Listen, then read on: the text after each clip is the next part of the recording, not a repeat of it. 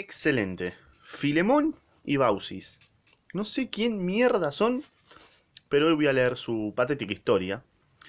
Sin no antes darte la bienvenida a vos a este ámbito podcastero. Espero que tengas un lindo nombre y si tenés un nombre medio de mierda, ándate del podcast porque no me gusta la gente que tiene nombres de mierda. O sea, ¿quién determinaba si tenías un nombre de mierda o no? Pero bueno, sin más chácharas, voy a comenzar a leer el, podcast, la historia de Filemón y Bausis para vos. A Zeus, el más poderoso de los dioses, le gustaba bajar a la tierra. Estaba el pedo, eh, tengo ganas de viajar a la tierra, dale, listo. Disfrazado de simple viajero, se mezclaba entonces entre los humanos, para observarlos, ponerlos a prueba o seducirlos. Tipo como Jesús, ¿no? O sea, capaz Jesús era Zeus, nunca lo sabremos. Aquel día, acompañado de su hijo Hermes, que también era su cómplice, caminaba por las rutas de Frigia. Como caía la noche, las dos divinidades entraron en un pueblo de casas de rica apariencia. Ya era hora, exclamó Hermes señalando el cielo donde se acumulaban las nubes. Zeus se encogió de hombros. La lluvia no, no le preocupaba una mierda, y la tormenta aún menos. ¿Acaso él no comandaba el rayo? Ah, ayer que estaba lloviendo. Para los que no saben, ayer subí podcast y en los podcasts de ayer eh, estaba lloviendo, así que seguramente fue Zeus el que me estaba rompiendo las pelotas, porque quizás estaba como diciendo, dale, lee mi pod, lee mi, mito, la concha de tu madre. Cuestión que eh, estaba Zeus encogido de hombros y la lluvia no le preocupaba y la tormenta aún menos. ¿Acaso él no comandaba el rayo? Bueno, exclamó, he aquí un pueblo que me parece próspero. Argentina, veamos si sus habitantes nos ofrecen un techo. Justamente el dueño de una lujosa mansión estaba por entrar en su morada. Zeus se dirigió a él. Noble señor, ¿aceptarías brindar hospitalidad a estos dos viajeros rendidos? ¿Quién dice eso, boludo? Nunca un hola, todo bien, no, no. Che, ¿podés brindarnos hospitalidad, por favor? El hombre apenas miró a los desconocidos. Se apresuró a entrar en su casa y cerró la puerta, cuyo pestillo de madera cayó pesadamente. Ante el rostro desconcertado de su padre, Hermes estalló en una carcajada. Señaló sus vestimentas y dijo hay que decir que con estas ropas ridículas no inspiramos demasiado respeto. ¿Quién creería que son dioses los que se esconden detrás de estos harapos? Llamaron a la puerta de la segunda casa, cuya fachada era tan ah, opulenta como la de la primera. Transcurrió un largo rato hasta que apareció. En el hueco de la puerta, el rostro de un hombre maduro. Bordados de plata adornaban su túnica. ¿Qué pasa? gruñó mirándolos de arriba, de arriba abajo desconfiado. ¿Quiénes mierda son ustedes? Extranjeros. Que pedimos extranjeros. Váyanse a la concha de su madre, ¿saben? Con estas cálidas palabras, el dueño de casa le cerró la puerta en la cara. Ya comenzaban a caer las gotas de lluvia. Padre, dijo Hermes, ¿no crees que deberíamos regresar al Olimpo? Mis sandalias aladas. Llama a esta otra puerta. Suspirando, Hermes obedeció y cerró el culo. Esta vez les abrió un joven esclavo. Los esclavos eran generalmente prisioneros de guerra y muy a menudo los amos los maltrataban abusando de su poder. Bueno, sí, creo que sé lo que es un esclavo, ¿no? Su expresión era temerosa y sobre sus hombros se adivinaban marcas de latigazos. Ah, estaba hecho mierda duro. Ah, joven, exclamó Zeus, mi hijo y yo estamos extenuados. ¿Tu amo nos concedería su hospitalidad? Los dioses vieron en la sala principal una enorme mesa bien provista alrededor, de la cual numerosos comensales celebraban un festín. Se oían cantos y risas, y el joven, exclamó, el joven esclavo les susurró. ¡Ay! Las consignas son estrictas. Solo debo dejar entrar a los invitados. Mi amo odia a los intrusos. No se enterará de nada, dijo Hermes, sacando una moneda de su bolsillo. Seremos discretos, y un lugar en el establo nos bastará. Bien. rica coima se acaba de comer el esclavo. ¿eh? Imposible. O creo que ahí viene. Aléjense antes de que los eche con sus perros. La lluvia ahora era intensa. Padre, protestó Hermes, ¿por qué obstinarnos? Visitamos al menos nuestros mejores trajes. No, vistamos al menos nuestros mejores trajes. Ya que no logramos despertar compasión, inspiremos confianza. De ninguna manera. Quiero saber hasta dónde llegan el egoísmo y la, y la arrogancia de la gente de este pueblo. Rico mensaje. Para vos, que te gusta, que solamente mirás la apariencia, pelotudo. Siempre, siempre viendo la estética, ¿no, forro? Al cabo de una hora ya sabían a qué atenerse. Ninguno de los habitantes del pueblo los había invitado a entrar. A veces se habían limitado a gritarles como unos forros desde detrás de la puerta cerrada que buscaran hospitalidad en otro sitio, y otras veces, a pesar de que luces y voces indicaban que la vivienda se hallaba habitada, no habían obtenido respuesta a sus llamados y a sus repetidos golpes. Zeus se sentía herido. ¿Cómo castigar a estos groseros? Nos estamos empapando. Regresemos al Olimpo, la puta madre. Espera, boludo. Todavía queda una última casa. ¿Esa, esa choza miserable a un lado del camino? Mira, se filtra una pálida luz por la ventana. Se acercaron y llamaron a la puerta. Les abrió una pareja de gays, de Ana, les abrió una pareja de ancianos. A juzgar por su delgadez, no debían saciar su hambre todos los días. Pero su rostro expresaba dulzura y calma. La mujer, preocupada, les dijo enseguida: Desdichados de mierda, afuera bajo la lluvia, a esta hora. Entren rápido a secarse, por favor. Los dioses disfrazados se instalaron frente a la chimenea. El dueño de casas tomó el último leño de una magra pila de madera para arrojarlo al hogar y reavivar el fuego. Zeus hizo notar a su hijo el altar doméstico donde habían depositado algunas ofrendas, prueba de que esos humanos honraban a menudo a los dioses. Cuando hayan entrado en calor, dijo su anfitrión mostrando la mesa, compartirán nuestra comida. Desgraciadamente será modesta. No tenemos más que un poco de sopa y pan para ofrecerles. Bausis, ¿puedes agregar dos cuencos? Ah. La anciana obedeció mientras su marido partía el pan en su cabeza. Boy, re violento era. mientras partía el pan en cuatro, como tu vieja, reservando las partes más grandes para sus invitados. Mira vos. Filemón, exclamó, eh, de, exclamó de golpe la mujer. Estoy pensando. Nuestro ganso. Nuestro ganso. No, pobre, van a matar un gansito. Tienes razón, Bausis, respondió el anciano sonriendo. No nos atrevíamos a matarlo, pero esta es una buena ocasión. Conmovidos por la amabilidad de su anfitrión, los dioses quisieron impedírselo, pero éste ya había salido en su busca. Al volver sostenía por las patas a un ganso tan delgado como sus dueños.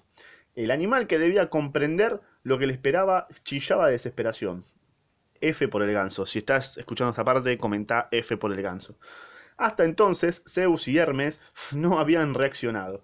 De común acuerdo decidieron revelar su identidad. Cambiaron de repente sus harapos empapados por trajes secos y dignos de su condición. Sus anfitriones todavía no habían visto nada de ese prodigio. Estaban demasiado ocupados corriendo detrás de su ganso. En efecto, el ave se les acababa de escapar y corría revoloteando por la habitación, y tenía más energía que los dos ancianos que se habían lanzado tras él. Finalmente terminó por refugiarse entre las piernas de los dioses, sentados cerca del hogar. Fue recién en ese instante cuando Filemón y Bausis notaron los lujosos ropajes de sus visitantes y la nobleza de su porte.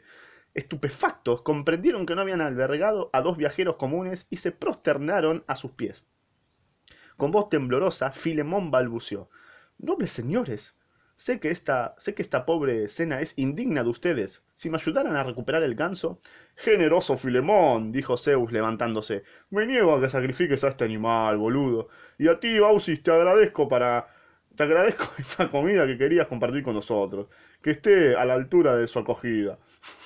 En un segundo la mesa se cubrió de carnes jugosas como el culo de tu vieja, de aves asadas y de vajilla de plata que desbordaba de delicados manjares, como tu hermana.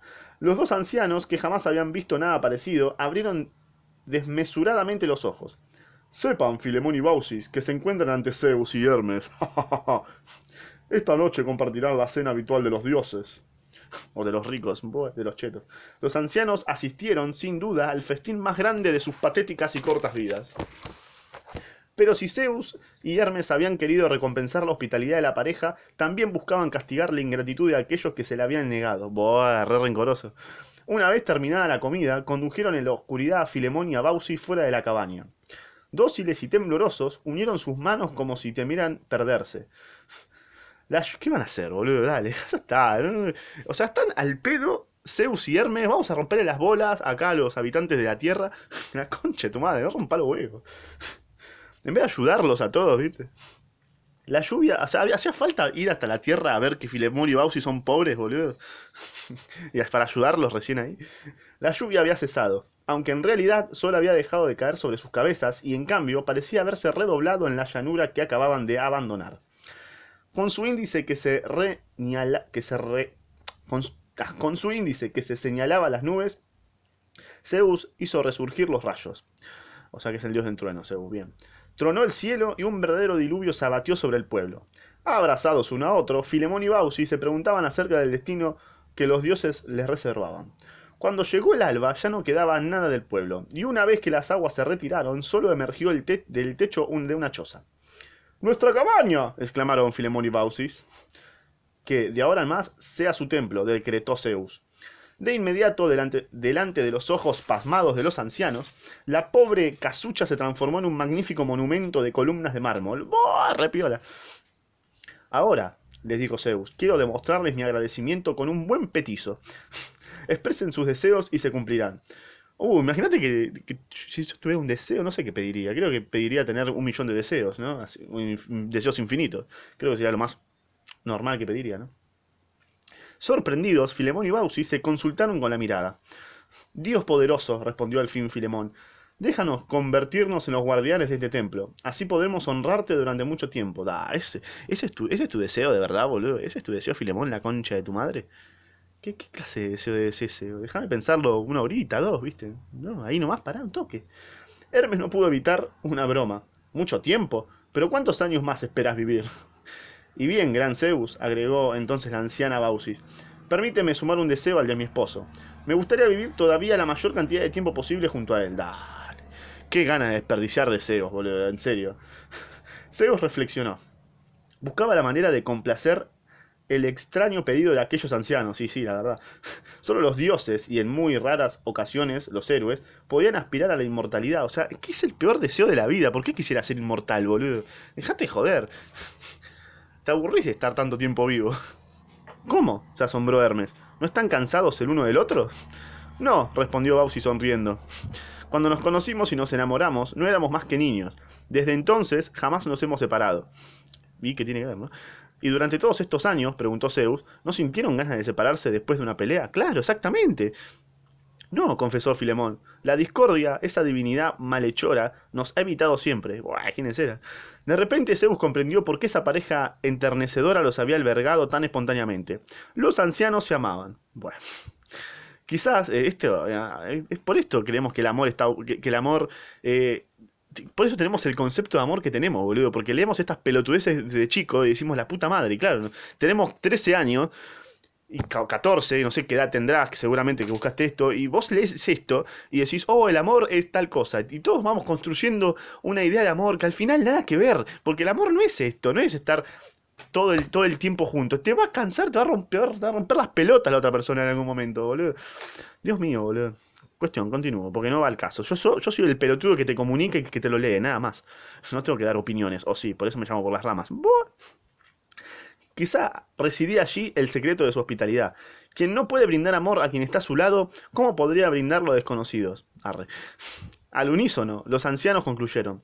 Nuestro deseo más entrañable es morir al mismo tiempo. Hermes dirigió a su padre una mirada divertida. Y sí. Estoy en el mambo de Zeus y Hermes, boludo. Por una vez, simples humanos daban a los dioses una lección de humildad. Zeus, en efecto, se peleaba a menudo con Hera, su esposa, que así sea, decretó Zeus tan conmovido como impresionado. Me comprometo, Filemón y Bausis, a cumplir sus deseos. Entonces atravesó el cielo un rayo enseguecedor. Cuando por fin los dos ancianos pudieron abrir los ojos, estaban solos en la colina. Aún turbados por los recientes acontecimientos, dudaron largo tiempo antes de retornar a la llanura donde se, erigía el templo que sería su nueva morada. Y al llegar tuvieron la sorpresa de ser recibidos por un ave que avanzaba hacia ellos contoneándose con satisfacción. En su generosidad, Zeus había salvado al ganso. Vamos, Zeus, salvando al ganso. Pasaron los años, y tan fieles a su palabra como a su amor, Filemón y Bausis fueron hasta el fin los guardianes del templo de Zeus.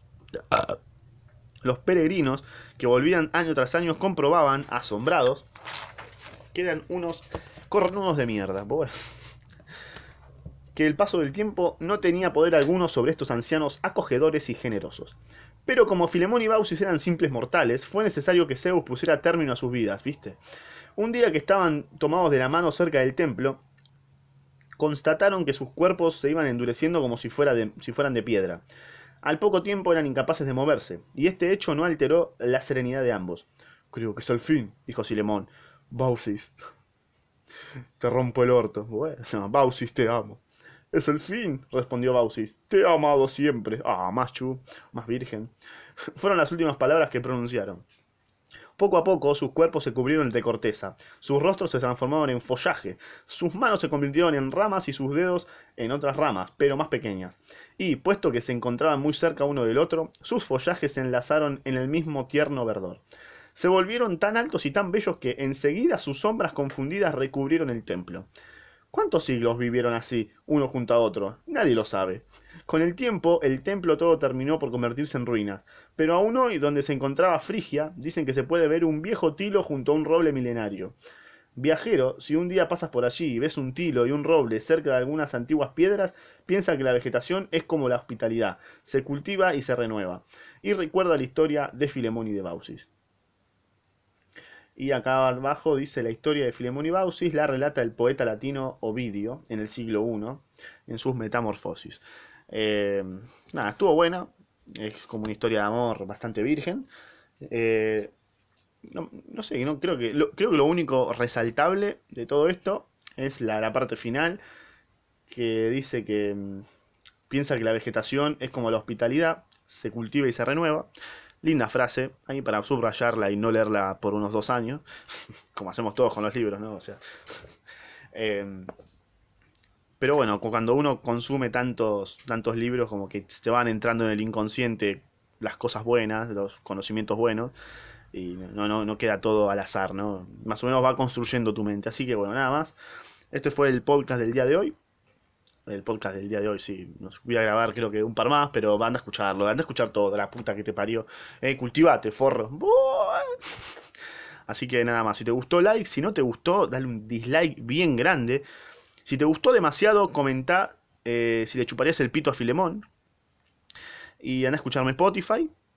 Y nada más, compartilo porque eso te da poderes sexuales. Nos vemos, guachín.